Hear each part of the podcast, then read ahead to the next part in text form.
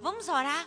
Vamos falar com Deus? Vamos pedir, Senhor, fala conosco agora. Que seja o teu espírito, no nosso espírito. Que nós possamos ouvir essa palavra, mas não somente ouvir, sobretudo praticar. Amém?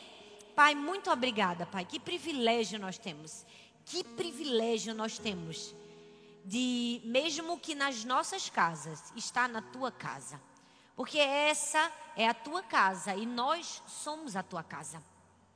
Queremos te dizer que estamos aqui agora, todos juntos online, porque te amamos, porque te desejamos, porque queremos ouvir a tua voz, queremos aprender mais do Senhor, queremos ser guiados, direcionados, queremos ser encaminhados pela tua boa, agradável e perfeita vontade. Fala conosco, não deixe que nada venha nos atrapalhar.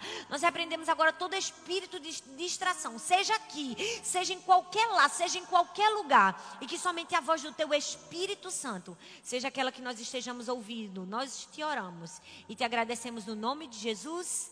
Amém. Amém. Glória a Deus. Uau.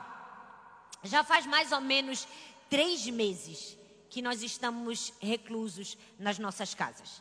Três meses que o mundo parou. Três meses que muitas pessoas estão sofrendo. E muitas pessoas receberam um ataque tão forte dessa pandemia. Pessoas que perderam entes queridos, pessoas que perderam seus amigos, seus familiares. Eu acredito que essas pessoas foram as que mais sofreram. Mas a gente sabe que muitas outras pessoas foram muito afetadas. Pessoas que tinham uma formatura e de repente a formatura cancelou. Gente que ia casar, gente, que ia casar, que estava com a lua de mel toda paga e de repente teve que adiar. Gente que estava com planos de se mudar, de ir para outro estado ou para outro país. Todas essas pessoas foram muito afetadas. E quando a gente para e pensa, no começo do ano, a gente diz: Meu Deus, 2020 foi um ano atípico. Quando a gente pensa assim, parece que não podia nada mais piorar, vem 2020 e pá, dá uma rasteira na gente. Vamos falar a verdade? Tem coisas que já eram difíceis na nossa vida, mas em 2020, depois do Covid, parece que piorou, não é? Por exemplo, arrumar um emprego. Antes do Covid já era ruim, depois piorou. Arranjar um namorado, uma namorada. Antes do Covid já era ruim. Depois piorou, porque a gente não sai nem de casa. Como é que vai, né? Encontrar aquela pessoa que a gente precisava encontrar. Não é verdade? Emagrecer, gente. Emagrecer, gente. Antes do Covid já era ruim. Depois piorou. Não, esse aí, minha gente, ganha disparada da lista. Ganha, parece que a humanidade se trancou em casa para fazer bolo. Não é? Tem coisas que antes do Covid já eram difíceis, depois pioraram. Por exemplo, ensinar a criança a tarefa de casa. Antes já era difícil, com aquela tarefinha besta que vinha. E agora, tendo que fazer o papel da professora, não é verdade? Esses dias eu tive uma experiência péssima. Veio na tarefa da minha filha Sara uma, uma lição sobre São Luís do Maranhão que era a cidade dos azulejos. Até então eu não sabia. Mas falando sobre os casarões e que as pessoas e as famílias ricas tinham azulejos na frente dos casarões, que era uma forma de mostrar né, a aristocracia e tal. Dei a aula toda para menina, minha gente. Deu uns cinco dias, chegou na minha casa um presente. A nossa célula de São Luís do Maranhão, né, mandou um presente e um dos presentes era uma canequinha de São Luís, que tinham vários azulejos. E tinha assim no cantinho, São Luís, cidade dos azulejos. Quando eu olhei, me lembrei da tarefa, eu, meu Deus, Sara, corre aqui, vem ver, ó. Olha aqui, ó, Sara, São Luís, cidade dos azulejos, tá vendo? Aí ela, São Luís, cidade dos azulejos. Da tarefa, Sara, que eu te ensinei. Que em São Luís tem azulejos. Tarefa? Eu sim, minha filha, dos casarões. Tem cinco dias que eu te ensinei essa tarefa. Ela, Mãe, eu não lembro não. Eu disse, Senhor. Eu me senti a pior professora da face da terra. Como é que você ensina para uma criança de 8 anos, há cinco dias atrás, uma tarefa complexa do jeito que eu ensinei? Com cinco dias ela já esqueceu. Ah, não, não tem nem boleto para pagar. Tem nem preocupação na vida. Pois bem, gente, muitas coisas que antes eram difíceis, depois ficaram piores. E aí, o que é que acontece? Talvez a soma disso tudo a gente terminou perdendo a leveza, terminou perdendo a paz, terminou perdendo a alegria. E hoje eu quero ensinar alguns princípios para mim e para você, para a gente voltar a ter leveza. Aí você vai pensar e dizer, pastora, mas como é que a senhora quer que a gente tenha leveza numa época como essa? Que a gente não sabe nem se vai comer, nem se vai arranjar um emprego, né? Que a gente não sabe nem se vai casar, nem, nem como é que vai ser o futuro. Deixa eu te dizer uma coisa, antes do Covid ou depois do Covid, você tinha alguma garantia, certeza que no outro dia você ia acordar? Não.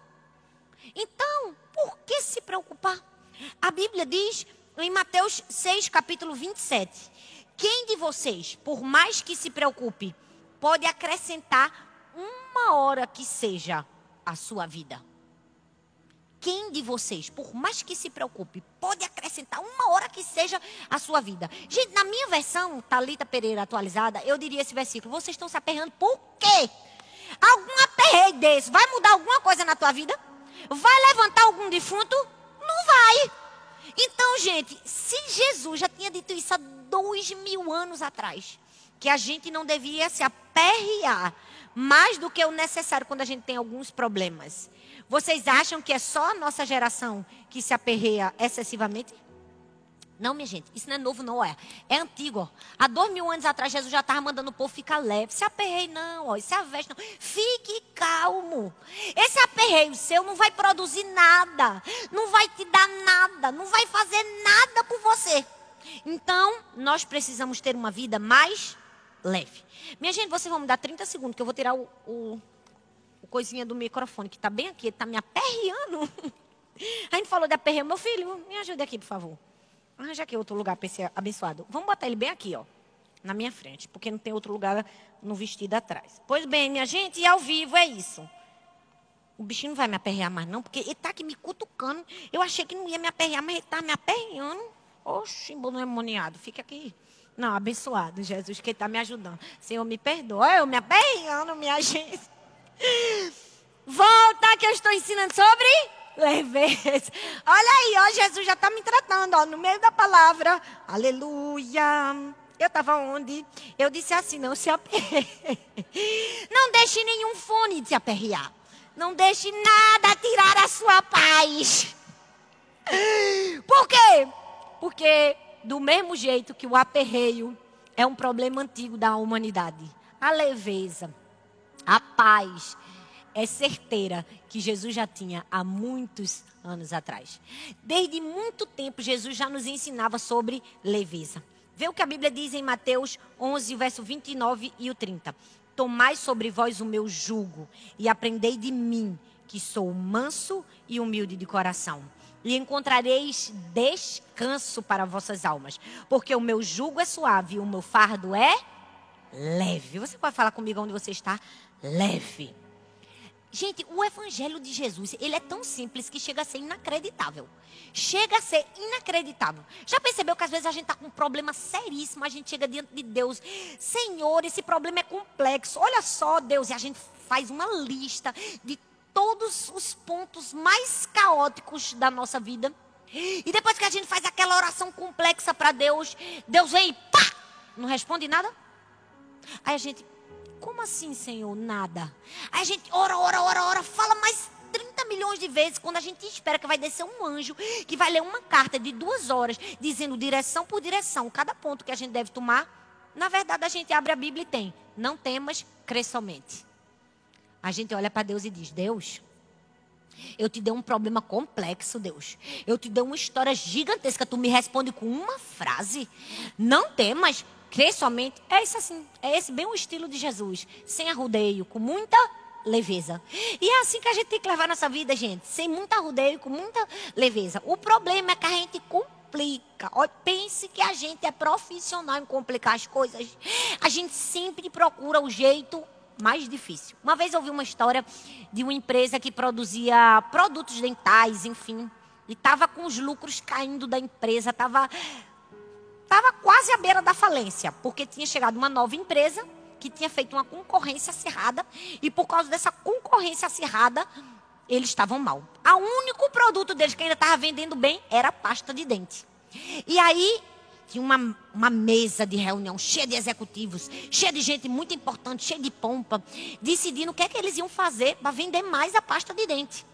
E todos, todas as ideias, tudo que se surgiu naquela reunião era muito complexo, gastava muito dinheiro em campanhas publicitárias, em coisas incríveis para fazer as pessoas comprarem mais pasta de dente. Mas tinha um senhorzinho bem simples, o rapaz da limpeza, limpando a sala, com um fone num ouvido e o outro vazio, só escutando toda a reunião.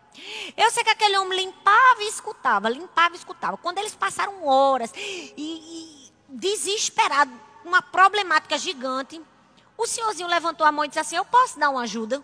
Rapaz, vocês querem vender mais pasta de dente? Simples. Aumenta o buraco da pasta. Gente, como é que um camarada vem com a resposta melhor do mundo e mais leve? Rapaz, é só aumentar o buraco da pasta. Se aumentar o buraco da pasta, a gente vai botar mais pasta, o povo vai gastar mais pasta, vai comprar mais pasta. Simples assim. Às vezes a nossa vida é assim. A gente está que nem esses homens, arranjando um bocado de resposta difícil, um bocado de saída complexa. Quando Deus só diz assim, ó, não temas, crê somente. Vou te dar uma resposta simples, sem arrudeio, para você viver a vida de uma maneira mais leve, mais solta. Por quê? Porque o fardo de Deus é leve. O fardo de Deus é leve. Então hoje a gente vai estudar cinco mandamentos para viver uma vida mais leve. E o primeiro mandamento é: abra mão do controle. A Bíblia diz no Salmo 55, versículo 22: Lança teu cuidado ao Senhor e ele te susterá. Salmo 37, verso 3 diz assim: Entrega o teu caminho ao Senhor, confia nele e o mais ele fará. O primeiro passo, o primeiro mandamento para ter uma vida mais leve é parar de querer mandar em tudo, gente. Pensa numa pessoa que gosta de mandar, sou eu. Gente, pensa numa pessoa que gosta de ter o controle das coisas, sou eu. É o ser humano. A gente quer controlar todas as coisas. O lanche das crianças, o que comer no café, no almoço, na janta. A gente quer mandar no mundo. Já percebeu que a gente quer controlar todas as coisas? A gente quer resolver todos os problemas. A gente quer que tudo esteja nas nossas mãos. E deixa eu te dizer, isso só traz angústia e ausência de paz na nossa vida. Sabe, talvez Deus já esteja tratando com a gente nessa área há muito tempo, mas a gente fica como dizia minha mãe, fingindo um ouvido de mercador, fingindo que não é com a gente, fingindo que a gente não está ouvindo. Deus está dizendo: olha, deixa eu controlar isso aqui. A gente está igual aquelas crianças que quebram um copo e a mãe disse assim: eu quero saber quem foi que quebrou esse copo. E o menino fica assim, bem caladinho, né? Tipo assim, ó, quebrei o copo. Mas se o copo, que for mais prejudicado da história, não resolveu contar que eu acabei com a vida dele, quem sou eu para contar, né? Quem sou eu para dizer que foi eu que quebrei o copo? Eu vou ficar aqui caladinho, invisível, minha mãe não vai nem saber. Quantos de nós não já fizemos com Deus a mesma coisa? Deus estava o tempo todo questionando para a gente e a gente fingindo que não era com a gente. Deus estava dando uma direção. Deus estava mostrando um caminho. Deus estava dizendo, deixa eu tomar o controle da sua vida. E a gente estava fazendo o quê? Ó? Sei não. Eu só acredito se Deus mandar agora o anjo Gabriel com uma harpa na mão e um recado bem grande para mim. Você sabe como é o nome disso? O nome disso é orgulho. Orgulho. Nós não estamos entregando o controle da nossa vida para quem desenhou o nosso futuro. Se a gente precisa de uma vida mais leve, a gente tem que parar de querer controlar tudo. Porque quanto mais você quer controlar, mais trabalho você vai arranjar para você. E mais estresse você vai arranjar para você, mais dor de cabeça, mais cabelo branco e tudo mais difícil. Porque tudo fica mais difícil quando a gente tenta controlar as coisas. Quando a gente ignora a vontade de Deus para a nossa vida e a gente quer controlar e fazer do nosso jeito, as coisas ficam mais difíceis, não é para Deus, não é para a gente mesmo. O negócio piora é pro lado da gente. O problema é que a gente acha que, infelizmente, a gente vai pegar Deus de surpresa. O problema é que a gente acha que quando a gente toma uma outra decisão, que não foi a decisão que Deus mandou a gente tomar, Deus vai ser pego de surpresa e vai dizer: Meu Deus, e agora? Ele fugiu da rota que eu desenhei para ele, vou ter que fazer outro caminho. Não, não, gente. A rota permanece o mesma. O caminho é o mesmo. O problema é que nós que decidimos sair da rota, vamos parar em lugares que não deveríamos parar. Assim como Jonas. Deus disse: vai para Nínive. Aí ele disse assim: vou não. A rota mudou. Deus disse: pois então tá, na, tá bom, então vá para outro lugar. Não. A rota permaneceu a mesma, só que ele foi parar num lugar indesejável. Até aprender que a rota não muda. Quem muda somos nós. Nós que precisamos mudar a direção e deixar o controle da nossa vida nas mãos de Deus. Diferentemente do que muitas pessoas pensam que depois que Jonas estava ali, dentro daquela barriga daquele peixe, enjoado, sofrendo três dias e três noites, tem gente que acha que quando o peixe expulsou Jonas, jogou ele em Nínive, né? Meu filho, estuda um pouco de geografia bíblica, que você vai descobrir que não era possível. O peixe cuspiu Jonas. Foi ele que teve que ir para Nínive. Ele que tomou a decisão de vou agora para a rota da onde eu nunca deveria ter saído. Deus está convidando você para ir para a rota pela qual você nunca deveria ter saído. Por quê? Porque as coisas não ficam difíceis para Deus quando a gente desobedece, ficam difíceis para a gente. Complica para a gente. Quem perde a paz é a gente, quem fica estressado é a gente, quem perde a leveza é a gente. Por quê? Porque precisamos aprender que quando Deus dá uma direção, quando Deus tem um controle da nossa vida e quando a gente foge do controle de Deus, na verdade Ele está nos dando uma chance. A chance que eu chamo a chance da meia volta. A chance do verdadeiro arrependimento. A chance de fazer o retorno. Não é a chance do remorso, de dizer, ai meu Deus, me perdoa, Senhor. Eu peguei o controle remoto e quis fazer do meu jeito, Pai. Não, não é esse choro falciane, não. É um verdadeiro arrependimento. É dizer assim: Deus me perdoa, mas eu vou mudar de rota. Mas muitas vezes nós estamos disputando com Deus o controle da nossa vida. Mas isso é uma coisa que surge a gente desde pequenininha. Vamos falar a verdade. Quem nunca aí na sua família nunca brigou pelo controle remoto da televisão? Todo mundo quer o controle remoto, né? Isso é uma coisa inerente ao ser humano. A gente quer dizer como é que vai fazer. A gente quer mandar. Quem manda aqui no controle sou eu. Sou eu que determino o canal. Deixa eu te dizer. Toda vez que você tá querendo determinar o canal da sua vida, mais estressado tu tá ficando. Porque tu tá entrando num buraco. Tu tá entrando no estômago de um peixe. Tu quer uma vida simples? Paz, amor, leve? Rapaz, deixa o controle com quem sabe o caminho. Para de querer ter o controle sobre todas as coisas. A gente sempre se envolve em problemas quando a gente tem decisões erradas. Mas deixa eu te dizer, é uma esperança. Você pode ter várias decisões erradas. Se você, a partir de agora, tomar várias decisões certas, a rota da sua vida vai mudar. Foi assim com Zaqueu, gente. Zaqueu tomou várias decisões erradas, várias. De repente, ele começou a tomar várias decisões certas. A vida dele mudou. A rota da vida dele mudou. Ele encontrou paz. Ele encontrou descanso. Aquele homem vivia perturbado na cabeça, gente. Pensa, ele não tinha paz, ele sabia que ele era um ladrão. Ele sabia que ele fazia tudo errado.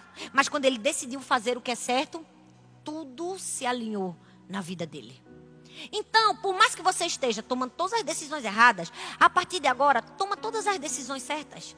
Entrega o controle da sua vida nas mãos de Deus. Mas sabe, eu penso que às vezes a gente não entrega o controle da nossa vida nas mãos de Deus, porque é um pouco assustador, né? Vamos falar a verdade.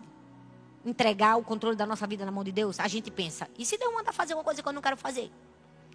E se Deus mandar fazer alguma coisa que vai trazer sofrimento para mim? E se Deus mandar eu abrir mão de algo que eu não queria abrir? Deixa eu te dizer, não sei responder essas perguntas, nem estou aqui para responder essas perguntas.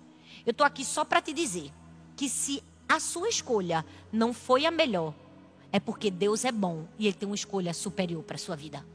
Deus tem algo muito maior e muito melhor para você. Se o seu pedido não foi atendido, é porque Deus estava dizendo: calma, eu tenho algo melhor e maior para você. Nós precisamos nos agarrar à bondade de Deus. É como foi dito aqui. Né? A gente precisa saber mais sobre Deus do que sobre o nosso futuro. E a gente sabe que Deus é bom, que Deus tem pensamentos de paz ao nosso respeito, que Deus tem um futuro, que Deus tem uma esperança. Então, entrega o controle da sua vida nas mãos de Deus. Entrega o controle da sua vida nas mãos de Deus. Sua vida vai ser mais leve. Sua vida vai ter mais alegria. Por mais assustador que as coisas possam parecer, o jeito dele é melhor. Tem uma frase no meu livro que eu digo assim: se Deus fizesse, suprisse, né, respondesse todas as nossas expectativas, como Ele poderia superá-las? Às vezes a gente quer algumas expectativas e tem essas expectativas e Deus diz assim: Eu só quero superar suas expectativas. Você não está entendendo? Eu quero te dar mais, eu quero te dar além. Eu lembro que quando a gente começou no ministério, nossa igreja era bem pequenininha, dentro do bairro. E era cheio de casinha, uma ao redor da outra. Meu marido sempre foi um homem visionário. Ele dizia assim: a gente vai comprar todas as casas dessa rua. Vamos comprar todas as casas. A gente destrói e constrói a igreja. Para a gente aquilo ali era uma expectativa gigantesca. As pessoas já achavam que a gente era doido naquela época. Mas no fundo, no fundo, Deus queria suprir todas as nossas expectativas. Ele queria nos dar um terreno num lugar muito maior. Se a gente tivesse batido o pé, não, vai ser desse jeito aqui que eu acho que deve ser. A gente nunca teria dado a oportunidade de Deus controlar nossa vida e fazer um desfecho muito melhor do que aquilo que a gente tinha preparado para nós mesmos. Eu quero te convidar a deixar o desfecho da sua vida nas mãos de Deus. Ele tem o melhor desfecho. Ele é o melhor roteirista do mundo. Cinematográfico, Hollywood. Ninguém faz um final melhor de história do que Deus. Ei! Ele tem um final apoteótico preparado para você. Cabe a você deixar ele desenhar, deixar ele cumprir e ser o ator que simplesmente obedece à voz do roteirista. Nós precisamos ter uma vida mais leve quando nós entregamos a nossa vida e o controle da nossa vida nas mãos de Deus. Eu não sei se vocês sabem, mas nós somos mais cheios do Espírito Santo quando a gente entrega o controle da nossa vida a Deus. Entregar o controle da nossa vida a Deus é como entregar toda a nossa personalidade, tudo que nós temos, tudo que nós somos, tudo, tudo, tudo, tudo na mão de Deus. E quando a gente faz isso, a gente é cheio do Espírito Santo. A Bíblia fala de Paulo. Paulo foi um homem cheio do Espírito Santo. Por quê? Porque ele entregou o controle da vida dele a Deus. Ele entregou todas as áreas, uma por uma, nas mãos de Deus. E disse: Deus, faz o que o Senhor quer. Se o senhor quer me levar para pregar o evangelho às igrejas em Corinto, eu vou. Se o senhor quiser me botar na prisão, vou também. Se o senhor quer que eu seja um fazedor de tendas, vou ser fazedor de tendas. Se o senhor quiser que eu tenha um espinho na carne, vou ter um espinho na carne. Se o senhor quiser que eu prepare outros líderes, vou preparar outros líderes. Se o senhor quiser que eu tenha paciência para ensinar esses crentes carnais, vou ter paciência. Se o senhor quiser me transformar de perseguidor, a proclamador do evangelho eu vou fazer. Por isso que Paulo era cheio do Espírito Santo. Se existe alguma área da sua vida que não foi entregue ao Espírito Santo, essa área está sob o seu domínio, ou talvez sob o domínio de Satanás. Entregue o controle remoto para Deus. Entregue o domínio da sua vida para Deus. Você vai ter uma vida mais leve, você vai ter uma vida mais feliz, você vai ter uma vida mais tranquila. Eu não sei se você sabe, mas toda fábrica tem uma sala de controle. O que é essa sala de controle? É uma sala onde tudo acontece. É o cérebro da empresa. É o coração da empresa. É ali que se determina onde tudo vai acontecer dentro da fábrica. E a nossa vida é como uma fábrica também. O problema é que às vezes a gente não entregou a sala de controle para Deus. A gente entregou todas as salas, o administrativo, a copa, a cozinha, mas a sala de controle a gente fica retendo, é ou não é? Às vezes a gente até entregou a sala de controle, mas tá sentado na cadeira de chefe, não dá para Deus de jeito nenhum. Meu filho, não vai dar não, viu? Vai dar não. Gostaria de te dizer que tua vida vai ser complicada, aperreada, angustiada, toda vez que tu sentar nessa cadeira, porque essa cadeira pertence a Deus. A gente não pode sentar na cadeira de mando. Quem manda é Ele, o controle é dele. Apesar de muitas pessoas dizerem o contrário, o controle é de Deus. É Ele quem manda na nossa vida. O que é que a gente faz? A gente diz, Deus, eu entrego todas as salinhas. Deus está falando hoje com você que talvez não entregou essa salinha aí para Deus. Por isso que tu estás estressado. Por isso que você está aperreado. Por quê? Porque você ainda quer ter o controle sobre todas as coisas. E a primeira lição para mim e para você é: entregue o controle. Porque se você se converteu a Jesus, Ele é o Senhor da sua vida. É sim. Mas Ele ele é o salvador da sua vida, mas ele também quer ser o Senhor. Não adianta de nada Jesus ser o salvador se ele não é o Senhor. Ele precisa ser o Senhor, é ele quem manda. E nós precisamos simplesmente obedecer, porque cada ato de obediência na nossa vida traz consigo uma bênção correspondente. Eu sempre ensino para as minhas filhas: toda desobediência tem uma consequência, mas toda obediência tem uma recompensa. Aí é tu que escolhe se tu quer a consequência ou se tu quer a recompensa. Então, o primeiro mandamento para uma vida feliz e leve, entregue o controle. Vamos fingir que isso é um controle? Pega um controlezinho e diz assim: vou, pe... vou entregar o controle. Vamos entregar o controle para Jesus? Vamos parar de querer mandar em todo mundo? Vamos parar de querer mandar na nossa vida, principalmente? Vamos deixar tudo na mão de Deus para a gente viver em paz. Amém? Segundo mandamento: diminua as cobranças. É outra coisa que deixa a gente estressada, é o tal da cobrança. E se for um boleto que chega na sua casa, uma ligação de São Paulo, sangue de Cristo. A Bíblia diz em Êxodo 4, versículo 10: Disse, porém, Moisés ao Senhor: Ó oh, Senhor, nunca tive facilidade para falar, nem no passado, nem agora que falaste ao teu servo. Não consigo falar bem. Gente, eu não sei se vocês sabem o contexto desse texto. Aqui Deus estava mostrando o propósito de Moisés para ele. Aí como é que ele responde? Ele disse: Não vai dar não, Jesus, que eu não sei não. Não sei falar, sou gago, todo complicado. Aí como é que Jesus responde no próximo versículo? O texto diz assim: Quem deu boca ao homem? Quem fez o homem surdo ou mudo? Quem lhe concede vista ou torna cego? Não sou eu, o Senhor? Em outras palavras, o que é que Deus estava dizendo para Moisés? Moisés, pare de se cobrar tanto, rapaz. Se eu te chamei, eu vou te ajudar. Eu vou te capacitar. Se eu te coloquei nessa, eu tiro também. Eu sempre digo para Deus, quando eu tenho um desafio muito grande, quando eu tenho que pregar num evento muito grande, quando é alguma coisa assim que eu fico me tremendo todo dia, porque eu sempre me tremo, gente. Antes de chegar aqui, eu já estava toda me tremendo também. Eu disse, Jesus, tira toda a tremedeira para ninguém ver que eu estou tremendo, Senhor. Deixa as pessoas pensar que eu estou aqui bem de leveza. Mas não é assim, não. E toda vez que eu fico assim, nesses lugares apertados, se eu posso assim dizer, eu digo, Deus, tu me botou nessa, tu me tira, vice. Me ajuda.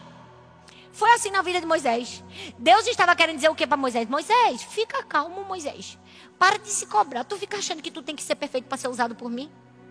Às vezes a gente tá uma vida tão pesada, né, gente? Tão aperreada, porque a gente só se cobra. A gente só se cobra. A gente acha que a gente tem que ser o melhor, o perfeito, o maravilhoso. A gente acha que a gente nunca pode errar. E quando a gente erra, sangue de Jesus tem poder. Crê em Deus Pai Todo-Poderoso.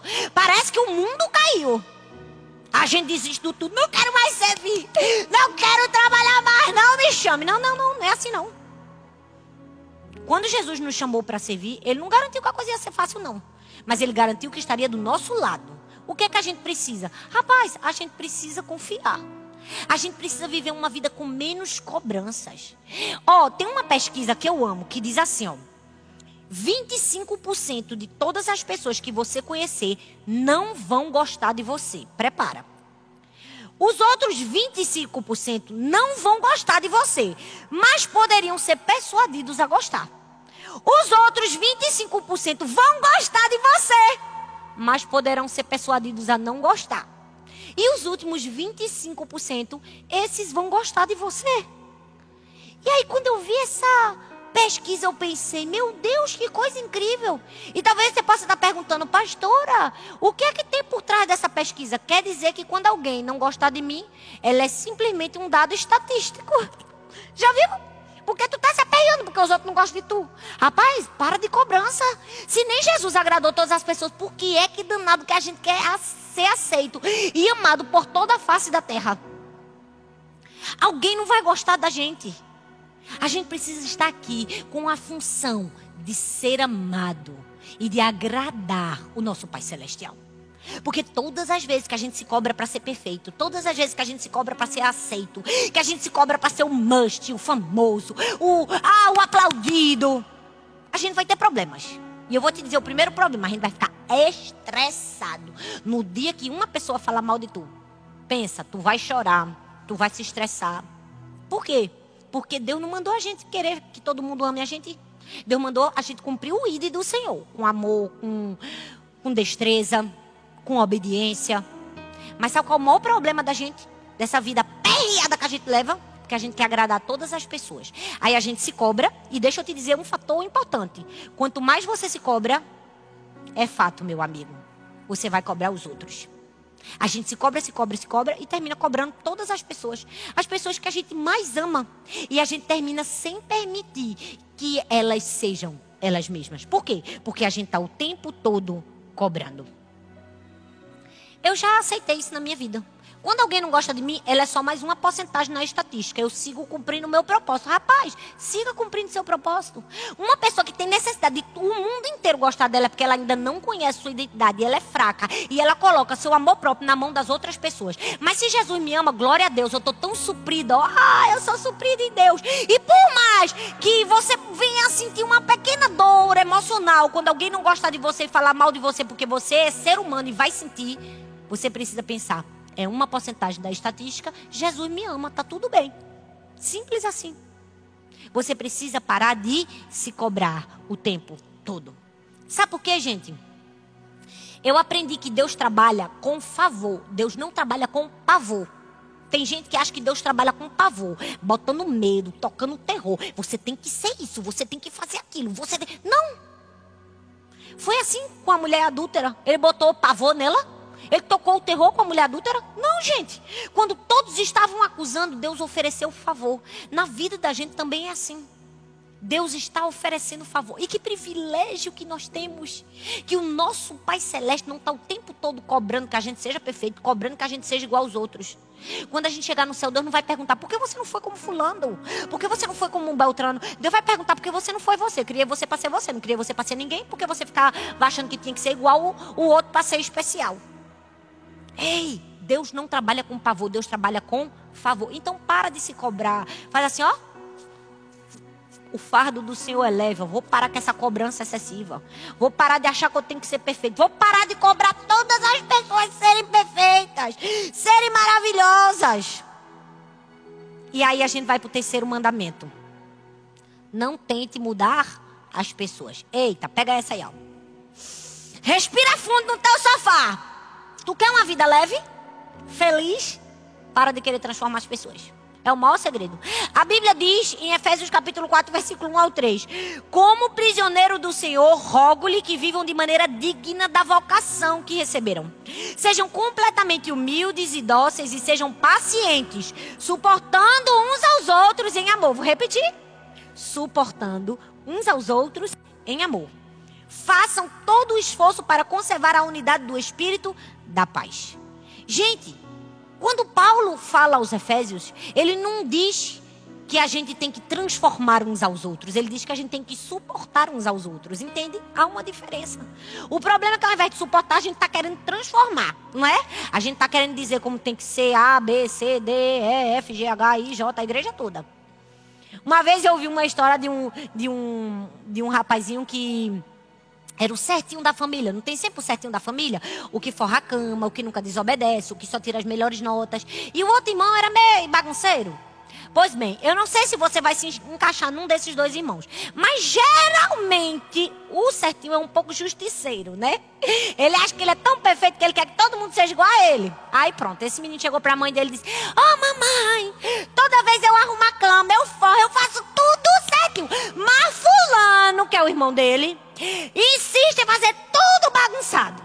Aí a mãe, com muita sabedoria, olhou para ele e disse assim: Ô oh, meu filho, olhe para sua mão. Aí ele olhou para a mão e disse: Tá vendo sua mão? Ele disse: Estou. Seus dedos são iguais? Ele disse: Não. Se nem os dedos da sua mão são iguais, por que é que você quer que seu irmão seja igual a você? Deus está perguntando para mim e para você: se nem os dedos da sua mão são iguais, por que é que você quer que seu marido seja igual a você? Por que, é que você quer que sua sogra, sua mãe, sua cunhada, sua tia, sua líder de célula, seu pastor, sua amiga seja igual a você? O maior problema que nós enfrentamos de ausência de paz hoje é porque ao invés de suportarmos as pessoas, nós estamos querendo transformar elas. E, gente, só quem tem poder de transformar é Deus. Você vai fazer um curso para transformar os outros, você vai querer fazer tudo para transformar os outros. Não vai dar certo. Tu vai se estressar, tô te dizendo. Não cai nessa armadilha. Não funciona. Olha que eu já estou casada há 15 anos com meu marido. Vamos fazer 16. Desde que eu me casei, que eu tento transformar a maneira como ele come, nunca consegui. E eu não sei porque às vezes eu ainda insisto. Já viu? Nós precisamos parar de tentar mudar as pessoas. Eu não sei se você se lembra, mas a Bíblia conta a história de Marta e Maria, não é?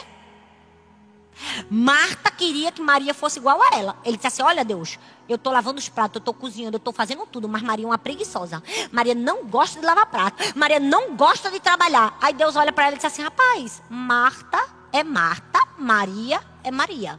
Cada uma gosta de uma coisa. Na verdade, o que Maria gosta é até um pouquinho melhor do que o que tu gosta. Jesus estava ensinando um princípio para mim e para você: que pessoas são diferentes.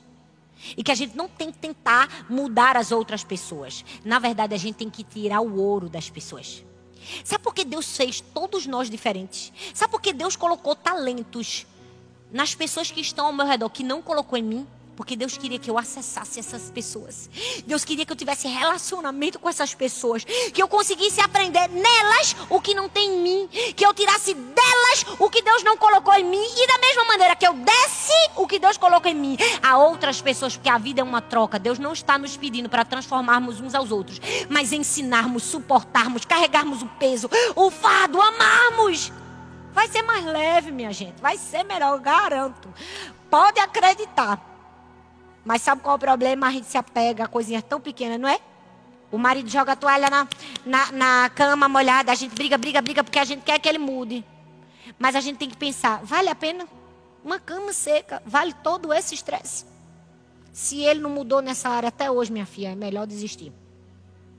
Quarto mandamento, aprenda a dizer não. Mateus 5,37 diz que o sim de vocês seja sim. E o não, não. Pois qualquer coisa que disserem, vem além disso, vem do maligno. É outra coisa para a gente ser feliz e leve nessa vida. É aprender a dizer não. Olhe e pense que isso foi minha maior lição do ano passado. Aprendi a duras penas, mas estou aprendendo ainda. Gente, aprender a dizer não vai trazer para você descanso, vai trazer para você alegria. Você vai ser uma pessoa mais leve, você vai conseguir fazer tudo o que você sonhou. Mas, se você ficar escravo do sim, hum, pensa numa pessoa que vai dar murro em ponta de faca, é tu. Sabe por quê? Porque, infelizmente, às vezes, quando a gente precisa dizer não, a gente fica com vergonha, com pena, com receio. A gente diz sim, a gente se sobrecarrega. A gente entra em lutas que não deveria entrar. A gente entra em funções que não deveria estar. Por quê? Porque a gente simplesmente não aprendeu a dizer não. Então, quer ser uma pessoa mais leve, aprenda a dizer não. Quem te ama de verdade vai entender. Quem te conhece de verdade vai entender. E se a pessoa não entender, é porque está precisando de uma oração, né? Do descarrego. Tô brincando, minha gente. Mas tem gente que precisa mesmo de uma oração do descarrego. Vamos pular essa parte, fazer um corte. Que eu creio que ninguém aí está precisando de uma oração do descarrego, né, gente? Amém. Glória a Deus. Aleluia. Que os anjos digam amém. Se até Spurgeon mandou a gente aprender a dizer não, quem sou eu, meu Deus? Quem é Talita? Spurgeon disse assim: aprenda a dizer não será mais útil para você do que ser capaz de ler em latim. Pronto, simplesmente. Fique plena. E diga, diga não. Até me engasguei. Tem um, um autor, Jim Collins, que disse que os verdadeiros vencedores são as pessoas que têm capacidade de dizer não. Gente, olha isso que ele disse. Para ele, cada um de nós deveria desenvolver uma lista com o título pare de fazer. Minha filha, quando eu li isso, eu disse: Eita, que Deus está falando comigo. Já percebeu que a gente tem várias listas de faça, vou fazer, vou fazer, vou fazer? A gente também tem que ter uma lista de pare de fazer, não vou fazer, não vou fazer, não vou fazer. São as distrações que nos tiram do propósito. São os problemas que nos jogam para bem longe do nosso destino. Você tem que ter uma lista do que não fazer do que não fazer. Porque você precisa descansar. Gente, descanso é muito importante. Todos nós precisamos aprender a descansar, gente. A Bíblia diz que Jesus fez o mundo em seis dias e no sétimo descansou. Por que ele estava cansado? Claro que não. Deus não se cansa. Deus descansou só para ensinar para mim e para tu que a gente não é de carne de, de ferro não, a gente é de carne e osso, que a gente tem que descansar. E Jesus quando fez isso, na verdade, ele não somente ensinou um princípio, ele estava querendo ensinar para mim e para você que Ele nos ama, que Ele nos aceita, que Ele fica feliz quando a gente está trabalhando, quando a gente está fazendo coisas espirituais, quando a gente está orando, quando a gente está lendo a Bíblia. Deus fica feliz, fica. Mas Ele também fica feliz quando a gente descansa.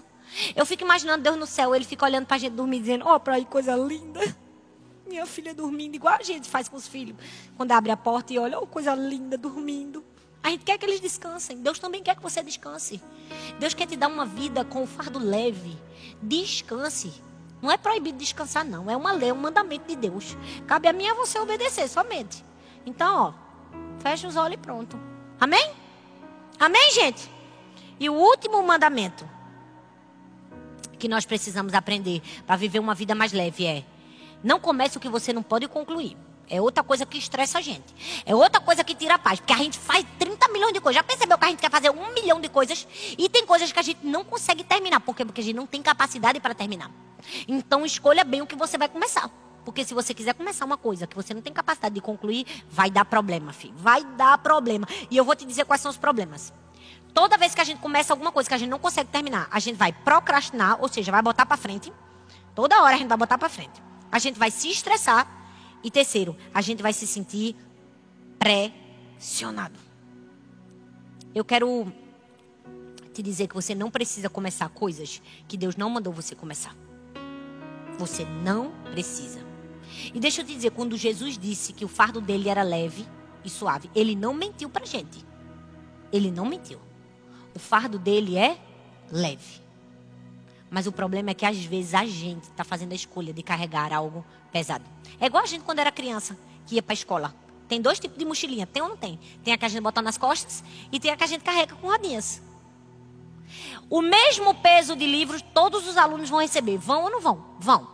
Mas os que carregam na mochila, vai carregar mais pesado. Porque a rodinha facilita a vida. Vida com Deus é assim. É escolher carregar a vida numa mochila de rodinhas. E às vezes, Deus nem quer dar uma mochila de rodinha para a gente. Deus quer carregar a mochila da rodinha da gente. E a gente que está dizendo não. A gente que está querendo carregar um peso pesado demais. A gente não está querendo abrir mão. Uma vez eu ouvi uma história de uma velhinha que estava carregando no meio da rua um peso bem pesado, bem pesado. Passou um homem, um caminhoneiro, viu aquela imagem, parou para dar uma carona à velhinha e disse: Suba aí na minha caçamba. A velhinha subiu com aquele peso. E depois de algum tempo, quando ele olhou para trás, ele viu que a velhinha estava dentro do carro com o peso nas costas. Ele olhou para ela e disse: Não, minha senhora, eu chamei a senhora para lhe dar uma carona, para a senhora não ter que carregar esse peso. Ah lá, eu pensei que ia atrapalhar. Às vezes a gente está fazendo isso com Deus. Deus está lá com o carro, dizendo sobe, e a gente está aqui ó, com peso, carregando. Você precisa liberar todo o peso e viver uma vida mais leve. Então, agora, vamos fazer um exercício para a gente se leve? Sorria. Vamos lá, sorria assim, ó. Mesmo que seja falsamente, igual eu estou fazendo agora. Sorria. Vira para a pessoa que está do seu lado, ou alguém que está aí sentado no sofá e diga assim: oh, você é uma pessoa leve. Fala, eu sou uma pessoa tão leve. Eu sou uma pessoa tão feliz. Sabe por quê?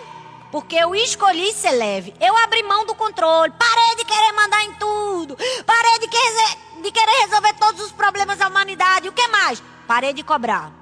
Eu não sou cobradora oficial, nem minha, nem dos outros. Eu agora vou deixar Jesus cobrar.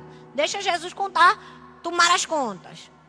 Eu parei de tentar mudar as pessoas. Eu comecei a amar as pessoas, a suportar as pessoas. Falar, eu parei e aprendi a dizer não. Quando algo vai tirar a minha paz, eu vou dizer não. E em último lugar, eu não vou começar o que eu não posso concluir. São cinco mandamentos. Simples, porque o evangelho de Jesus é simples. Mas que vai te ajudar a viver uma vida leve. Eu quero que você bote a mão no seu coração. Coloque a mão no seu coração nesse exato momento. Eu não sei como você está agora. Talvez você está aí sentado. Hoje teu dia foi aquele dia, pela graça de Cristo Jesus. Tu ficou aperreada, estressada, gritasse, puxasse os cabelos. Comesse 30 fatias de bolo só porque tu estava com raiva. Porque perdeu a leveza. Porque essa pandemia e todos esses problemas tiraram sua paciência. Fica calma. Foi assim com você e com o resto da humanidade. Não estou dizendo para você que meus dias de, de quarentena foi só assim, ó, paz e amor, aleluia, não.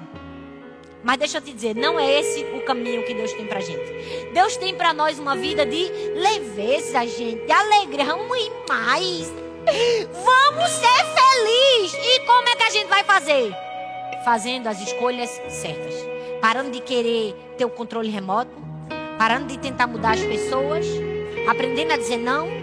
Não entrando na onde a gente não foi chamado e deixando Deus cumprir o propósito dele na nossa vida. Se você está cansado, a Bíblia diz: venham até mim, venham a mim, todos os que estão cansados e sobrecarregados, e eu darei a vocês descanso. Eu darei a vocês alívio, porque meu fardo é leve. Hoje é o dia de você trocar seu peso pelo fardo leve de Jesus. Talvez você está com peso aí, ó, aí nas suas costas, porque você acha que tem que ser desse jeito. Você acha que tem que aceitar Jesus e seus filhos esse mês? Você acha que está acabando o tempo? Não, não, não, não. Não é do seu jeito, é do jeito de Deus.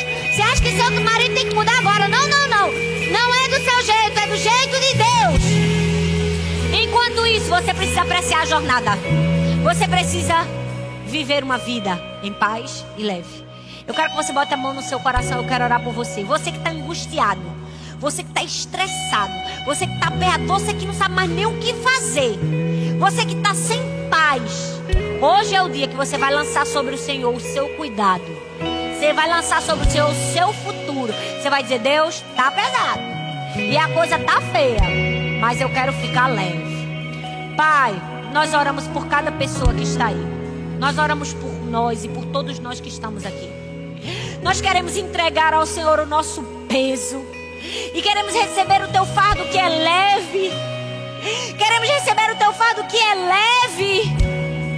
Oh Deus, perdão, Senhor, todas as vezes, todas as vezes que a gente decidiu dar na nossa vida, todas as vezes que a gente quis fazer do nosso jeito, que a gente quis ter o controle de todas as coisas, e a gente ficou estressado, e a gente ficou angustiado, quando simplesmente o Senhor nos convidava a deixar o Senhor tomar as rédeas. Perdão, Senhor, todas as vezes que a gente perdeu a leveza. Porque a gente queria mudar todas as pessoas. Porque se a gente se achava melhor do que todo mundo, perdão, Senhor. Todas as vezes que a gente entrou em problemas e em lutas que o Senhor não mandou a gente entrar, perdão, Senhor. Todas as vezes que a gente não disse não, quando a gente deveria dizer perdão, Senhor. Perdão, Senhor. Nós queremos fazer um compromisso, Deus, de carregar o teu fardo que é leve Deixa a nossa vida, nossa família, nosso futuro nas tuas mãos. E eu peço agora, Pai, que o teu Espírito Santo toque a vida de cada pessoa que está ouvindo essa mensagem. Traga paz, paz, paz, a paz que excede todo entendimento, tira todo o peso, arranca todo o jugo, arranca